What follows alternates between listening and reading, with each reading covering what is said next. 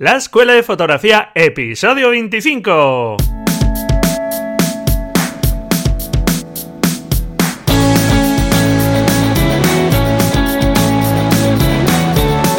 Que son mis ojos, mi tesoro, que es mi Dios, la libertad. Mi ley, ver a todo el mundo, mi única patria, amar. Hola, bienvenido a este nuevo programa de la Escuela de Fotografía. Como sabes, en el podcast eh, recomiendo seguir la obra de muchos fotógrafos. Por eso tenemos hoy aquí a un fotógrafo invitado, un fotógrafo muy conocido en la fotografía nocturna y bueno, es todo un referente a nivel nacional. Me refiero a Mario Rubio. Pero quizá lo que no sepas es lo pesado que se pone a veces. Y la verdad es que ha sido un suplicio. Todas las mañanas cuando me levantaba... Hola, soy Mario. Mira, Braulio, quiero participar en tu podcast. De verdad, me encantaría. Y al día siguiente... Oye, soy Mario, acuérdate de lo nuestro. Que sí, que me acuerdo de lo tuyo, no te preocupes. ¿Era así? Ya no me acuerdo. Yo creo que era al revés. A ver si era yo el que le mandaba los mensajes. bueno, fuera de bromas, eh, la verdad es que no me ha costado nada conseguir que Mario, que es una persona súper ocupada y con mil proyectos en la cabeza y con mil iniciativas siempre eh, en mente y desarrollándolos, no me ha costado nada en absoluto que aceptase la invitación de estar aquí y hoy vamos a poder charlar un ratito con él. Es un fotógrafo que prácticamente casi no necesita presentación porque, como digo, eh, a nivel nacional es todo un referente. Bienvenido, Mario. Hola, ¿qué tal amigo mío? ¿Cómo estás? Encantado de saludarte. Bueno, pues encantado yo de tenerte aquí, de que hayas aceptado la invitación de participar tan amablemente y vamos, me, ha costado nada que, que, estés aquí y así la verdad es que da mucho gusto. Oye, estamos para lo que la gente necesite y además, Braulio, sabes que lo hago con mucho gusto y vamos, esto no me quita de hacer otra cosa en este momento porque estoy encantado. Muy bien, pues estupendo. Eh, bueno, para encontrar a Mario, que yo creo que habrá poca gente que no lo conozca, porque necesita poca presentación, pero bueno, su web es fotógrafonocturno.com. Y bueno, Mario, aparte de fotógrafo eh, especializado en fotografía nocturna, eres un formador con un, vamos, has impartido ya cerca de 500 cursos y masterclass, ¿verdad? Así es. Con casi 10.000 alumnos. Mucha gente, mucha gente que ha pasado por mis manos y, yo no sé si ellos habrán aprendido algo de mí, pero te puedo asegurar que el que más beneficiado ha salido he sido yo, porque ellos solo han visto a uno, que soy yo, pero yo he visto a 10.000. Entonces, con, con un poquito que haya sacado de cada uno, imagínate lo afortunado que soy y lo que he podido aprender. Bueno, pues seguro que ellos también. Estoy seguro que si no, no, no habrías impartido tantos cursos. ¿eh? Que yo he asistido como alumno tuyo y además pues lo haces muy ameno, muy didáctico, muy práctico y bueno, pues así da gusto, la verdad. Y bueno, aparte, pues tienes un curso de fotografía nocturna y lens painting, también un curso online, ¿verdad? Sí. Que se puede seguir en Vimeo. Correcto. Mi oferta formativa, digamos que es el curso presencial ¿vale? Que pues suele ser eh, la jornada de un sábado, tenemos unas 4 o 5 horas de teoría y luego pues eh, otras 4 o 5 horas de fotografía nocturna que muchas veces se extiende hasta el amanecer. Así que estamos ahí toda la noche haciendo fotos. El curso online que comentas, que son 11 eh, vídeos, que completan siete horas de explicaciones donde, bueno, pues desde cómo se configura la cámara hasta revelar el RAW, yo lo voy contando, es mi voz la que aparece y la pantalla del ordenador, pues voy diciendo, esta comento fotografías, comento material y por último el libro pues de técnica, el libro del fotógrafo en la noche, que es pues, un manual perfecto, digamos, para aprender a hacer fotografía nocturna. Sí, vaya por la cuarta edición, ¿verdad? Si no me equivoco. Así es, la cuarta edición. El libro nació en 2014, yo hice, lo hice con mucho miedo. Eh, nunca había hecho un libro y no soy escritor ni me puedo considerar tal. Pero bueno, hice una tirada de mil ejemplares para venderlo en el mejor de los casos en dos años. Era mi, mi cálculo y en tres meses me quedé sin ni uno. Y eso me pasó con la segunda, y eso me pasó con la tercera, y la cuarta, pues, pues va en buenas. Así que me considero afortunado, la verdad. Estoy muy contento. Pues yo tengo pendiente de hacerle una reseña al libro porque en el blog de, vamos, en deimagen.com, eh, en el apartado de libros vamos a ir o vamos eh, viendo libros de interés y eh, está pendiente la reseña de tu libro en fotografía nocturna porque vamos, yo creo que ya es un clásico. Pues sí, la verdad es que es un clásico, sobre todo porque no hay nada eh, de técnica en fotografía nocturna de un autor español. José Benito Ruiz escribió Naturaleza Nocturna, ¿vale? Pero en la mayoría de las fotografías están hechas en analógico y no se explica pues, las fotos que se hacen hoy en día.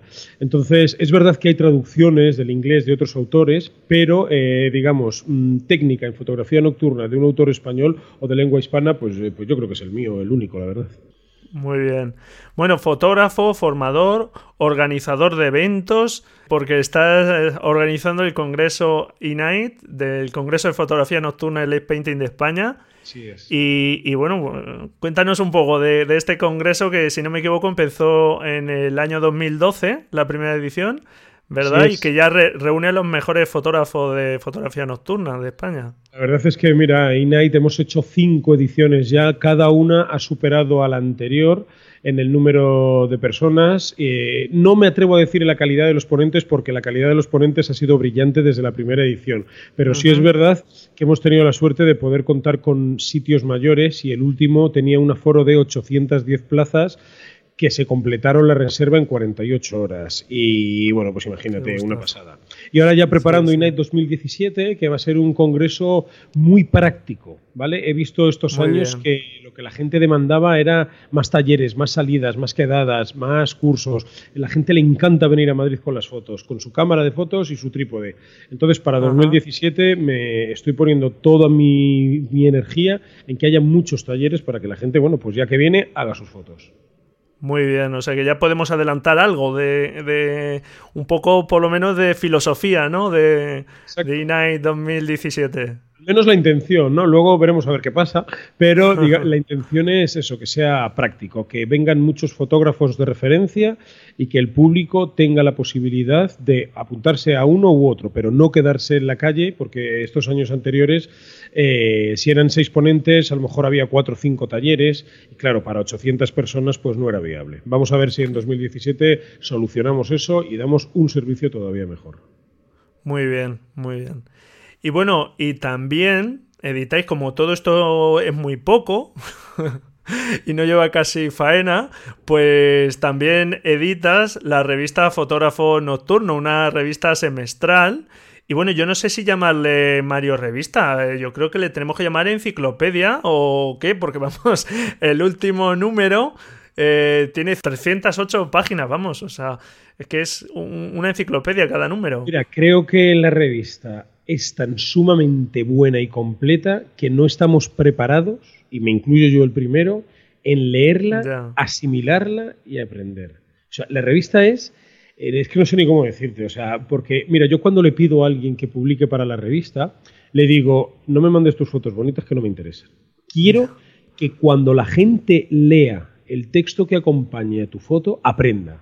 Que la gente diga, fíjate cómo lo hace, o que descubra algo, ¿vale? O sea, estamos haciendo la revista que a mí me gustaría leer, la revista que enseñe. Entonces, eh, eso exige a, las personas que quieren publicar, les exige un esfuerzo grande, porque no todo el mundo tiene por qué saber escribir ni expresar cómo ha hecho la foto. Muchas veces es difícil encontrar el perfil de buen fotógrafo y buen comunicador.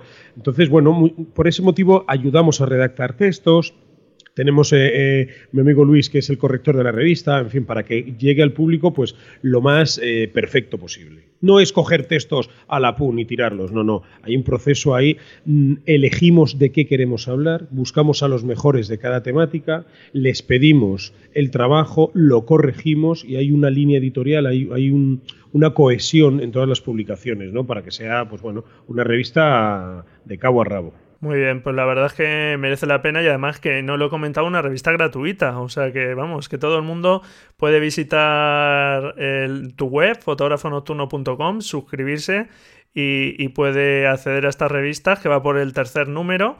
Que por cierto, tenemos un amigo en común, Gabriel González, que ya tuvimos aquí en el programa, la primera entrevista, y que ha copado las dos eh, últimas portadas de la revista. Y anda que no hay gente, anda que no hay gente y anda que no hay fotos susceptibles de ser portadas, pero la verdad es que las dos fotos de Gabriel, o sea, nos eclipsaron tanto a, mi compañero Enrique como a mí, nos parecieron buenísimas, eran impactantes, eran fotografías limpias. Y luego además eh, existe el hándicap de que tienes que tener espacio por los lados y arriba para poner el encabezado de la revista y, los artículos que hay, y es que lo tenían todo.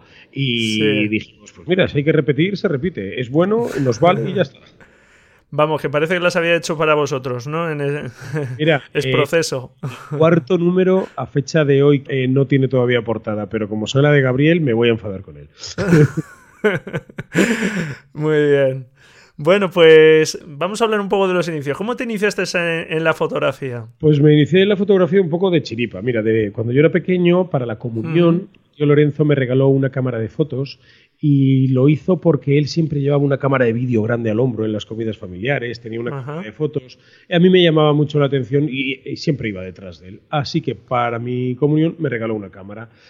Luego en el cole, cada vez que nos íbamos de excursión, yo le pedí a mis padres que me compraran un carrete. Entonces no solía ocurrir eso con frecuencia, pero en ocasiones me lo compraban y lo revelaba y le enseñaba las fotos a mis compañeros. Luego, eh, cuando estudié la carrera, en primero de magisterio, me fui en verano a Estados Unidos a aprender inglés y ahí me gasté todos los ahorros que tenía de trabajar como botones en Inglaterra, que fueron 80.000 pesetas, te hablo del año 1999. O sea, pon 500 euros en el 1999. Me compré en mi primera reflex digital de un megapíxel, que era una de, la, Rico, de la marca Rico, que tenía ya se hacían selfies entonces, ¿sabes? El objetivo se giraba, era una camarita, una camarita compacta, rectangular, y el, objetivo se giraba hacia atrás y te hacías un selfie. Entonces yo por eso ahora me río de los iPhone que tenemos que estirar la mano. Esto es muy viejo ya, señores. Simplemente luego ya en mi juventud estuve muchos años trabajando de pinchadiscos en pubs, en discotecas. Entonces el gusto por la fotografía con el trabajo por la noche, pues mira, me ha llevado a ser fotógrafo. Mira, pues esa era la, segunda pregunta, que era por qué eh, un poco te iniciaste en, la fotografía nocturna o qué te llevó a la fotografía nocturna para especializarte por ahí. Pues sí, creo que fue esa mezcla, ¿no? Esa mezcla de pasar la juventud eh, por la noche trabajando para ganarme cuatro perrillas y el gusto por la fotografía hubo ahí un nexo y nada, aquí estamos. Muy bien. Bueno, como sabes, eh, Mario, el, blog de imagen.com eh, va dirigido a personas que se inician en la fotografía, que quieren aprender también fotografía. Y bueno, pues por guiarles un poquito, ¿qué material mínimo eh, les recomendarías tú para empezar en la fotografía nocturna, para adentrarse? Pues mira, lo que necesitan es un trípode y recomiendo que sea bueno. No hace falta que la gente se gaste mil euros en un trípode, pero si te gastas 80, a los tres meses te vas a gastar 200. Entonces, eh, cómprate uno de 200 el primer día y ya estás ahorrando 80. Eso, eso lo, dice la vida, no lo digo yo. Ya, ya, ya. No, desde luego, lo hemos, lo hemos comentado y con Gabriel también lo comentamos, que un trípode muy, muy económico de estos de 40, 50 euros, que los ves súper ligeros y dices, anda, mira qué bien, que pesan muy poquito y qué cómodo es. Y luego pues te das cuenta que, que es todo lo contrario. Necesitas un trípode que tenga cierto peso, que sea un poco robusto, porque si no, tampoco aguanta luego las, las inclemencias y demás. Así es. Entonces, aparte del trípode, bueno, pues su cámara reflex, recomiendo objetivos angulares luminosos a poder ser, ¿vale? Con 2.8 si es posible, y un mando disparador, un mando que puede ser por infrarrojos o por cable o intervalómetro. El más completo es el intervalómetro, no son caros, los hay eh, clónicos de marcas por 20-25 euros o, incluso menos en Amazon y, y nada, pues en fin, con esas tres cosas ya uno puede hacer mucha fotografía nocturna. Después vendrán las linternas, algún flash, herramientas para hacer cosas, pero a bote pronto es tu cámara, tu trípode y el mando. Y con eso ya se puede hacer fotografía nocturna. Claro que sí, porque luego, efectivamente, como comentas, eh, cuando te metes ya en temas de LED painting y de herramientas de LED painting, ya puede ser una locura. Para empezar, con esas tres cosas yo creo que es más que suficiente y nos apañamos Bien, bien, muy bien. Vale, pues ya tenemos ese equipamiento mínimo que, que, estás comentando, Mario. Ahora, ¿por dónde recomendarías tú empezar a una persona? ¿Qué rama, digamos, o cuál es la primera fotografía que debe intentar? Eh, ¿Es más cómodo, más fácil realizar? Hombre, la fotografía nocturna urbana, aunque para hacerla bien es muy difícil, digamos que es la más fácil en tanto y cuanto pues eh, puedes hasta ir solo, eh, las exposiciones son cortas, no estás por ahí en un sitio remoto que si te caes eh, veremos a ver quién te ampara. Entonces, para familiarizarte un poco con exposiciones que ya empiezan a ser de varios segundos, quizás la ciudad sea un buen, un buen inicio. Pero, sin embargo, en cuanto estés familiarizado con la cámara, con el modo bulk, con con eh, cambiar diafragma, con isos, con balances de blancos, yo te sugiero que te vayas a sitios de naturaleza en ausencia de luz parásita o que haya la menos posible, ¿no? que no estemos cerca de farolas, que no estemos eh, en un polígono industrial ni nada por el estilo, sino te vas al campo, por ahí cerca, en, por ejemplo, eh, tú si estás en La Roda, en Albacete, con esos campos manchegos tan extensos, pues ahí es un sitio perfectísimo para hacer fotografía nocturna, fuera de la luz. Ajá. Y mejor buscar días que tengan más luna, menos luna? ¿Cuál es tu consejo ahí? Bueno, a gusto del consumidor. Los días con luna, las exposiciones son más cortas, pero las fotografías, sobre todo para los que están empezando, pues es probable que les salgan con un aspecto más diurno. Eh, los días sin luna, en noches muy oscuras, las exposiciones suelen ser más largas. Eh, habrá quien diga, ay, pero si es más larga tengo más ruido. Y yo pienso, pero si es más larga tiene más estrellas y a lo mejor es más bonito. En fin, en la fotografía nocturna cualquier noche se puede disfrutar. Si hay mucha luna, se dispara con mucha luna. Si no hay nada, se hace sin nada de luna. Siempre se puede hacer fotografía nocturna, sin excepción. Eh, según tu experiencia, porque como hemos comentado que tienes ya mucha experiencia en formación, ¿qué es lo que crees que le cuesta más a los alumnos cuando se adentran en la fotografía nocturna? Entender, no voy a decir entender la hiperfocal, sino a raíz de utilizar la hiperfocal, les cuesta mucho entender que por la noche no van a ver las cosas tan sumamente nítidas como por el día. Claro. Es algo que se repite fin de semana tras fin de semana en los cursos que hago y es que hacen una fotografía nocturna de paisaje, le dan ampliar, ampliar, ampliar en la foto y una montaña que a lo mejor está a dos kilómetros, cuando está ampliadísima, que ya se pixela en, en el LCD de la cámara, me dicen, yo es que creo que no está nítida. Y yo le digo, colega, es que eso no lo vas a ver nítido en tu vida, es de noche, es una exposición larga, es ISO alto, quieres verle en los ojos a un pájaro carpintero, en la oscuridad a dos kilómetros. Entonces, a la gente le cuesta entender que sus fotos están nítidas, porque ellos no las ven así simplemente porque están acostumbrados a mirar con ojos diurnos. Esa, sería la respuesta. Algo que no hemos comentado también a la hora de salir eh, que creo que es recomendable porque yo la primera salida no lo hice, es llevarme mi frontal también. que no se dice y la primera vez te vas y tu frontal y te empiezas allí cuando se apagan las luces y cuando tal ya te pierdes por allí, te vas chocando con las cosas. Para mí el frontal es como mi mano derecha. Fíjate, Braulio, si estoy tan acostumbrado a utilizarlo que incluso en mi casa a veces que estoy haciendo algo qué sé yo, imagínate, iba a decirte enhebrar una aguja, que tienes que hacer cualquier cosa, así que, algo delicado, y inconscientemente se me va la mano a encender el frontal. Digo, pero Mario, estás tonto. Estás en tu casa. O sea, eso me pasa con frecuencia, ¿eh? O bajo al garaje, al maletero del coche y el garaje no tiene mucha luz y se me va la mano al frontal. Para, que veas hasta qué punto soy frontal dependiente. Muy bien, es normal, es normal. Después de, estar ahí practicando tanto, es normal. O sea que. Muy bien. Oye, ¿algún consejo em, que le demos a la gente, que le puedas tú dar a, la gente a la hora de, salir al campo solos, como estamos diciendo, de que, bueno, pues es cierto que, por ejemplo, recomendaban la urbana porque, bueno, eh, salir en la ciudad pues siempre em, bueno, es más seguro y tal, pero a la hora de salir al campo a ciertas horas de noche y tal, ¿algún consejillo al respecto? Pues lo primero que fueran acompañados por seguridad y por diversión, pero si por el motivo que fuere van solos, hay una aplicación para móviles que se llama Alpify que incluso en lugares donde no hay cobertura es capaz de eh, mandar una comunicación y es como un SOS, ¿vale? Entonces configuras esa aplicación diciendo, pues si tienes alguna alergia, si tienes alguna enfermedad y los números de teléfono de personas a las que avisar en caso de emergencia. Entonces, bueno, pues em, la recomendación un poco sería esa. Y sobre todo, si en la medida de lo posible, ir por la mañana, ir de día a ver los sitios, para evitar eh, sustos o disgustos por la noche. Claro. Bueno, pues mira, dejaré en las notas del programa el, enlace a esta aplicación que comentas porque es interesante, por supuesto. Claro que sí. Vale, pues cambiamos un poco de tercio. Vamos a hablar, si te parece, Mario, de, tu obra, de tu forma de, trabajo. Y eres un fotógrafo que estás especializado, que te gusta especialmente la fotografía de paisaje, la fotografía nocturna de paisaje, también los vehículos. Me encanta. Y bueno, cuéntanos un poco este el tipo de fotografías, ¿por qué haces este tipo de fotografías? Supongo que naturalmente pues es la que te llena a ti, la que más te, gusta.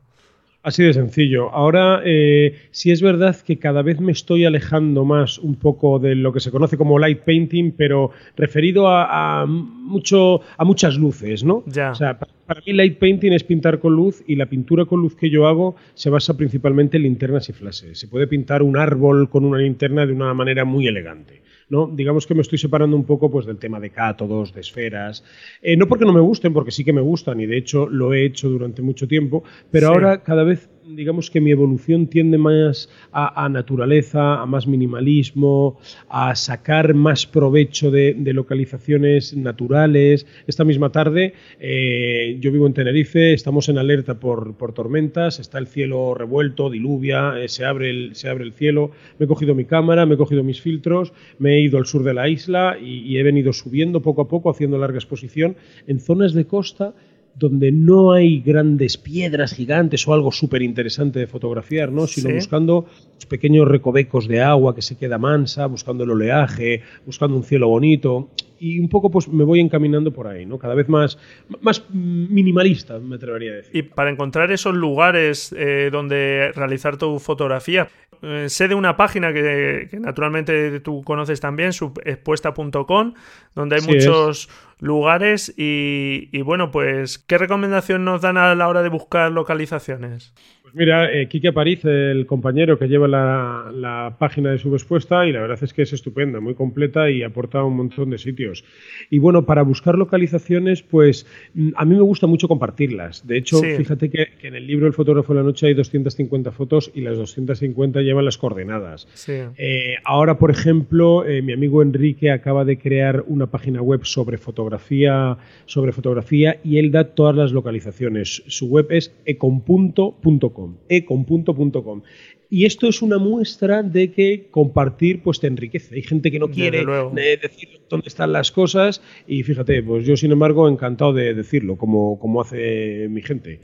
Y bueno, nos gusta y ya está. Hay foros por ahí de lugares abandonados, hay algún club, incluso el Club Cela, eh, que visita lugares abandonados. Y bueno, respetando las localizaciones eh, no debe haber problema en compartirlo. Sí, yo desde luego también soy de, de, esa opinión, Mario, de que siempre uno yo creo que cuando comparte, pues al final te, te encuentras pues que la gente naturalmente cuando tú das eh, a los demás, pues los demás están más predispuestos a, darte a ti también, a compartir contigo y, siempre el aprendizaje es más ameno y yo creo que así avanzamos todos mucho más. Yo también estoy convencido de ello. Claro que sí, hombre. Cuanto más se da, más se recibe. Hay, hay, gente que a mí me dice, ay Mario, qué generoso eres, ¿cuánto das? Y yo les digo que va, no me tengas por generoso, tenme por egoísta, por avaro, porque cuanto más doy, luego me vuelve multiplicado por mil. a veces eh, cuesta entender eso, ¿no? Y cuesta desprendernos de información y dar cosas, cuando, cuando realmente es lo que funciona. Sí, desde luego. Eh, respecto, como hablamos un poco de, de tu flujo de trabajo, eh, ¿Eres una persona que, procesa mucho sus imágenes una vez que has hecho tus capturas? Eh, ¿Cuánto procesas tus imágenes, Mario? Intento que nada. ¿Vale? Intento que absolutamente nada. Yo tengo una configuración en, la cámara para fotografía nocturna y tengo en mi curso online precisamente está explicado perfectamente y en YouTube hay un vídeo que la gente puede ver eh, y tengo la cámara configurada con unos ajustes, digamos, que cumplen mis necesidades en fotografía nocturna, de tal manera que el RAW que llega a mi ordenador lo que hago es eh, dar máscara de enfoque o reducción de ruido y ya está. A lo mejor algunas veces ajusto niveles y demás, pero mis fotografías son tremendamente puristas. Yo no, no ajusto, o sea, no revelo por capas ni por zonas, ni hago máscaras de luminosidad, ni hago blending, ni hago HDR, ni hago siete fotos para una. Mi foto es lo que sale de la cámara esa es mi foto. Así es como yo disfruto y como yo entiendo la fotografía y lo que me hace feliz. Claro. Yo, por ejemplo, pues en el blog sí que es algo que recomiendo porque sabes que mm, eh, las cámaras de fotos, pues por desgracia, pues no son capaces de sacar eh, o de captar todo lo que ve el ojo humano, pero eh, es cierto que como tú dices, pues si has avanzado mucho en, el conocimiento de tu cámara y sabes ya configurarla para que logre aproximarse todo lo posible a, lo que tú estás buscando, pues es que esas horas que te, que te ahorras luego de edición.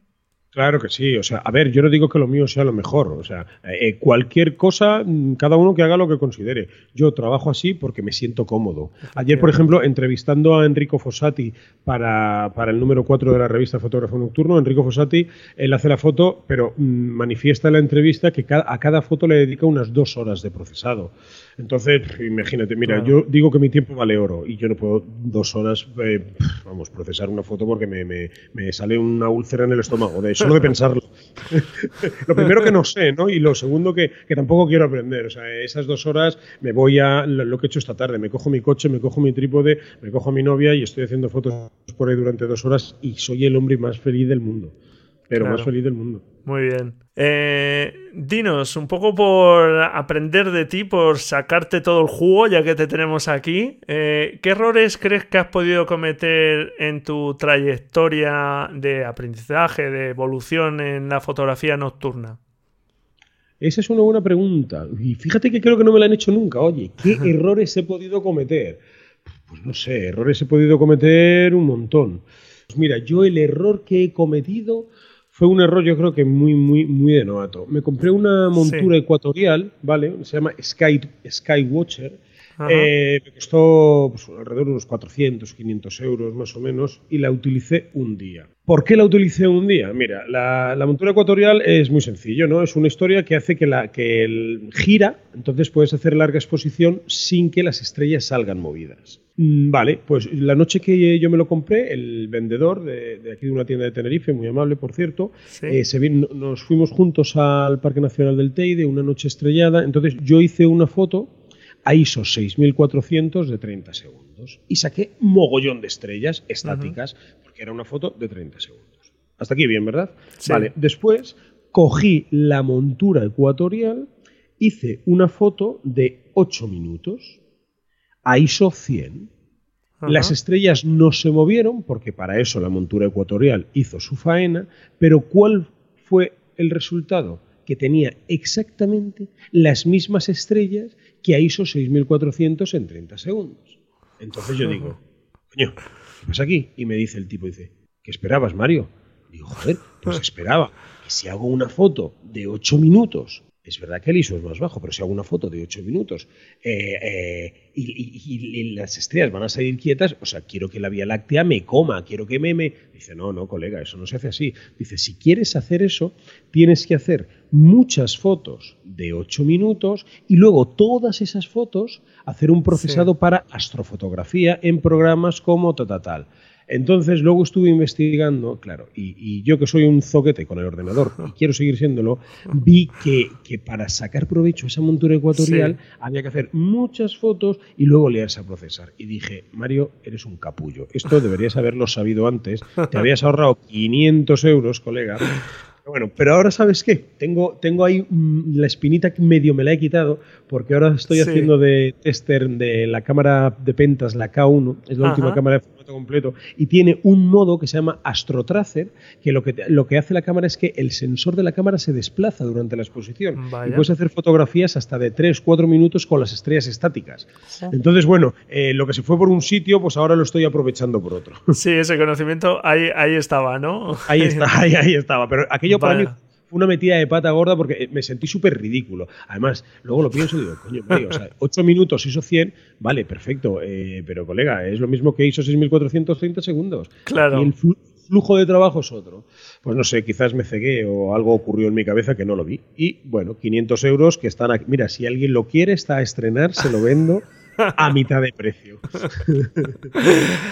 Muy bien, muy bien. Nada, eh, mira, esto que comentas de la cámara esta, eh, no, dejan de sorprendernos, ¿no? Esta, las cámaras, la verdad. Yo también con Gabriel, que he probado alguna vez el, modo este de las Olympus, el Light Composite, que, bueno, te van mostrando, ¿no? Conforme va capturando la imagen, la, cámara y tú puedes cortar la, la, la exposición cuando quieras bueno, me parece también muy, muy revolucionario, muy que tiene mucho impacto en la forma de tomar nuestras fotografías.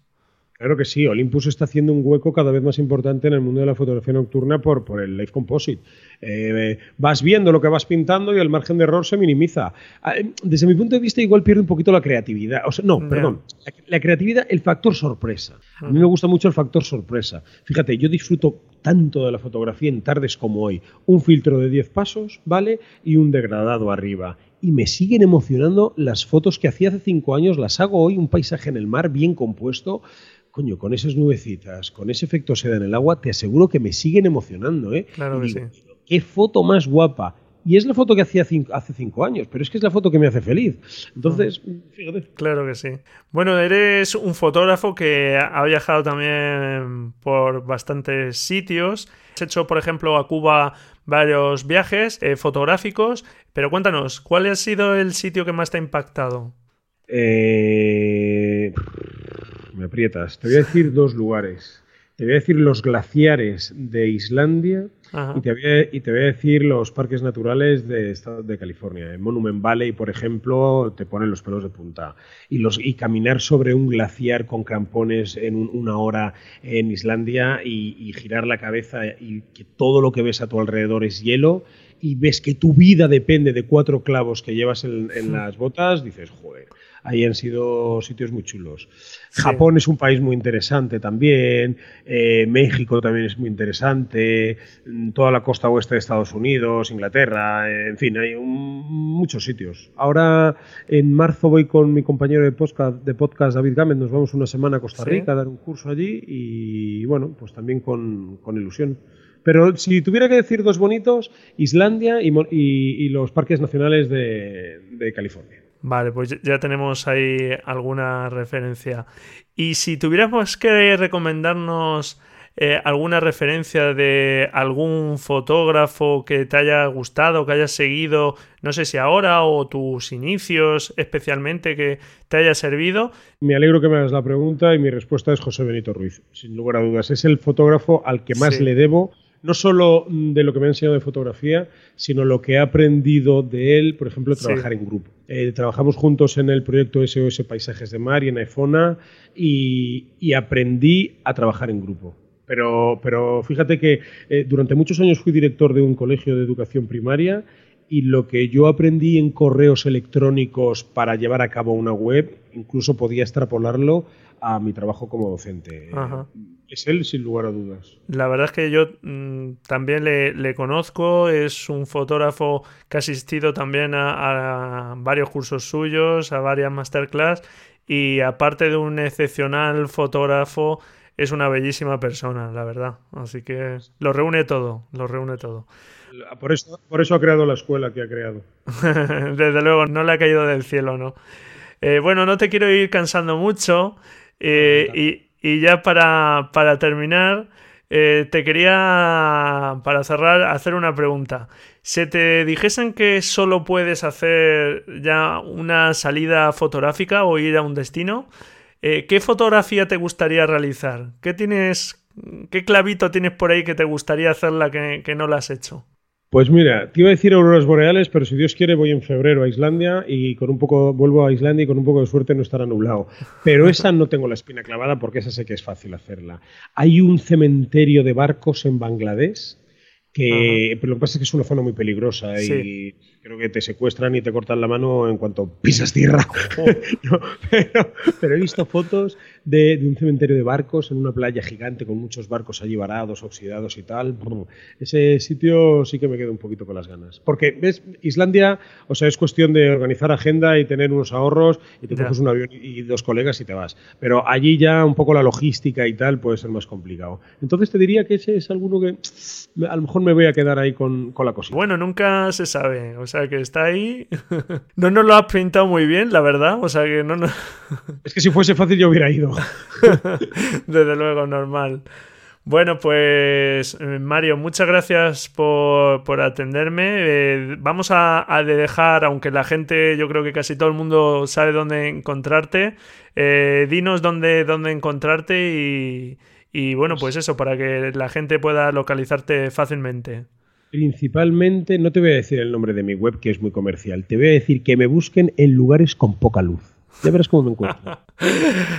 Muy bien, muy bien. Muchísimas gracias, Mario. Gracias a ti por aceptar mi última broma. Cómo no, cómo no. Un placer, Mario. Y bueno, seguro que yo creo que volveremos a hablar y volveremos a vernos por aquí. Genial, Aprovecho para enviar un saludo a toda la gente que escucha también tu programa. Pues un abrazo y buenas fotos para ellos. Muy bien, muchas gracias, Mario. Un placer. Hasta luego. Bueno, y hasta aquí esta charla con Mario Rubio. Espero que la hayas disfrutado igual que la he disfrutado yo. Y poco a poco iremos adentrándonos en la fotografía nocturna, en el late painting, con distintas entrevistas a expertos en la materia. Y espero que pronto en el canal de YouTube también podamos ver algún video tutorial, incluso para adentrarnos en la fotografía nocturna. Ya te iré informando de los avances de este canal. Muchas gracias por estar ahí, al otro lado.